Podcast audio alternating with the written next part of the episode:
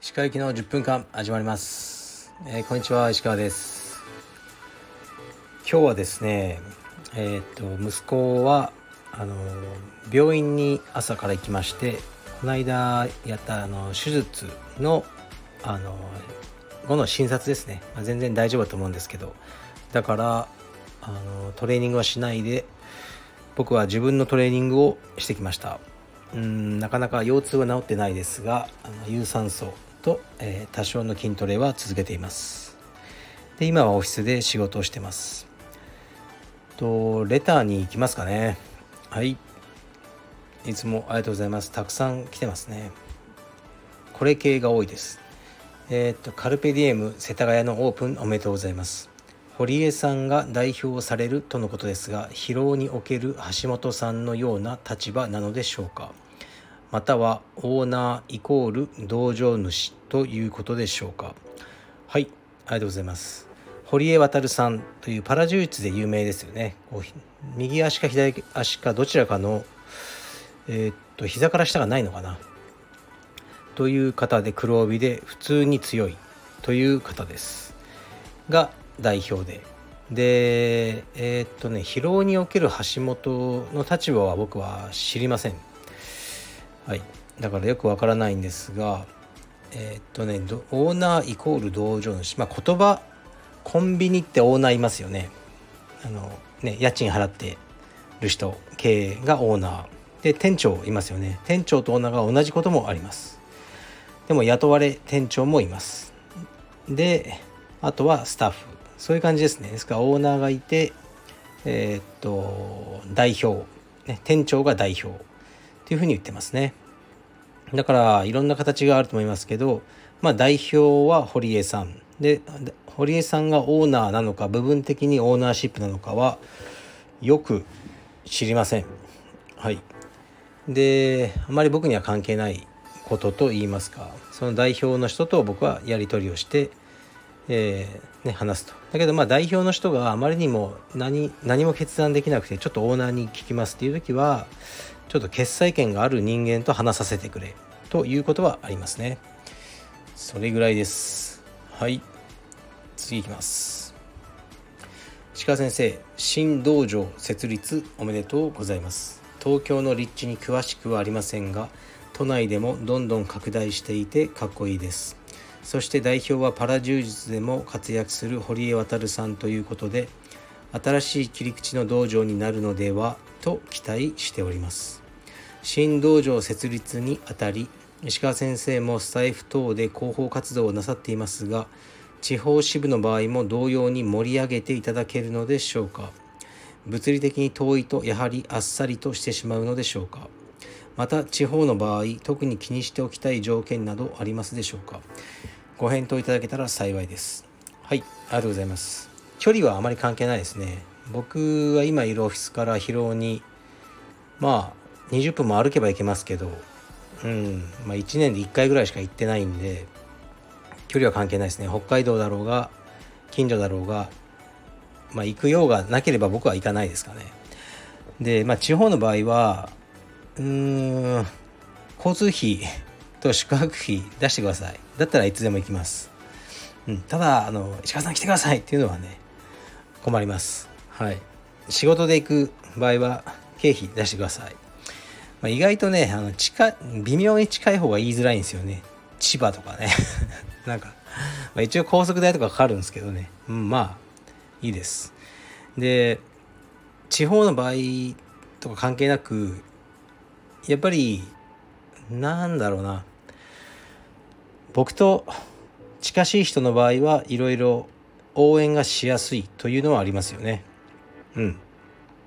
であとまあカルペディウムの、ま、理念をすごくねあの分かってくれて一緒に頑張ろうというなんか気持ちが、ね、伝わってくると僕もたくさん宣伝しようとかもちろん思いますよね。その辺はあのお前のフィーリングで決めてるのかって言われたらねそうだと答えます。はい、だから地方だろうが何だろうが関係ない。頑張って宣伝します。宣伝した方が僕にメリットがあるのでそうするのが当たり前だって感じですね。はい。今日はなんか世田谷のレターが多いですね。次来てますね。来ました。カルベディエム世田谷共同ありがとうございます。ようやく家族で通えることができそうです。子供も興味を持っており親もぜひやってほしいと思ってました。家族で入会第1号を狙おうと思っています。7月ということは内装などの準備が4ヶ月ほどかかるのですね。石川さんが道場経営は辛いとおっしゃるのは初期投資の大変さがありそうですね。楽しく充実ができているのも経営者の方が頑張ってこられたおかげです。今日も感謝の気持ちを持って練習に向かいます。押す。はい。ありがとうございます。結構世田谷って発表してからあのこういうことがあったんですよね。あのやっぱり港区に道場2つとあと渋谷区にあるのかな今。あの職場はこちらだけど家は世田谷ってやっぱ多いんですよね。こうベッドタウンといいますか。でそういう方があ家に近くに道場ができた。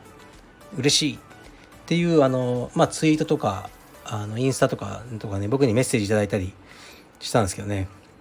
嬉しいけど、まあ、僕は ちょっと困るかもしれないですね。短期的には青山の会員さんが辞めて、えー、っと世田谷に行っちゃうと、まあ、僕の収入は下がりますよね。まあ、しかしこれは嬉しいことであるんですよやっぱり。長期的に見れば、ね、ネットワークの拡大。でみんなやっぱりね通いやすいところに通うのが一番なんですよ。ずっとねやっぱ毎日1時間以上かけて通ってるって人はね、うん、やっぱ続かないことが多いと思いますね。だから家から近くに道場ができたって方は是非そちらでやられるのがいいんじゃないでしょうか。でもこれ大事なのは例えば家の近くに全く違うブランドの道場ができたっていう場合はかなり皆さん移籍悩むと思うんですよね。せっかくカルピディウムで頑張ってきたのにとかその移籍したら僕が怒るとかそういうのは全くそういうことを思う人はいないと思うんですけどなんかまた新しい文化カルチャーに馴染むのがどうなんだろうとか今までの仲間と会いづらくなるなとかいろいろあると思うんですよね。だけどこれがカルペディウム道場っていう場合はスッとあじゃあこっちでやりますと言ってくださるのはすごく嬉しいしこれがまさに僕がやろうとしていることなんですよね。道場ブランド。で世田谷に関してはまだインストラクターも決まってないんですね。本来は道場ってインストラクターが一番大事じゃないですか。だけどそれが決まる前からあ嬉しい通いますって言ってくださってる方がたくさんいる。これが本当に嬉しいです。で町田もそうで例えばお父さんはね広尾とか青山の会員さん。でも家は町田に近い。で子供は町田で入会しました。これも非常に嬉しいですね。これもやっぱり子供はね青山まで一緒に通うって無理じゃないですか。職場に近い方は。だけどね充実はやりたい男親だったら大体自分が充実やったら息子にやらせたいって僕は思うと思うんですよね。普通っていうかまあうんまあ僕僕の中の普通でしかないですが。であのそれが実現できて嬉しい感謝しますって言っていただけるのは嬉しいですね、まあ、感謝も何もこっちはね商売なんであの、ね、お金頂いてるんでそういうふうに思っていただく必要は全くないんですけどあの言っていただけるのは本当に嬉しい。ですしあのねこれもやっぱりね別のブランドの道場だったらどうかなって思っている方もあカルペディウム道場が地元にできた子供通わせようと思っていただけることが嬉しいですね。嬉しいしあのその道場主オーナーは感謝してほしいですねカルペディエム全体ネットワークに。まずは僕なんですけど感謝というかね、まあ、僕は商売なんでいいんですけどどんどんカルペディムの道場が増えてきてそのブランドが浸透して強いからまず物件を借りる時にもオーナーさんの反応もいいしこうやってえー、ね、家族が入会とか、まあ、移籍があったりするから新しくできる道場の方がどんどんね仕事が楽になってるんですよ。初期の道場がみんな頑張ってあの作った評判の上にあのね成り立ってるんですね。だからもう秀吉です。はいねまあ織田が来ねえじゃないですけどねあのそういうねあの家康とあなんだっけ織田信長が作ったね天下餅を、えー、っと秀吉が食らうみたいな構図が出来上がってると思います。だからあのね初期のこのね何もないところから僕を信じてついてきてくれた初期の道場にはえー、っとまあ先輩としての敬意は払ってほしいなと思います。それぐらいでしょうか。今日はこの世田谷世田谷が結構ねすごい反響がいろいろ頂いてて嬉しいですね。まああとはねいいインストラクターを探してお声がけはいろいろしてるみたいですけどね。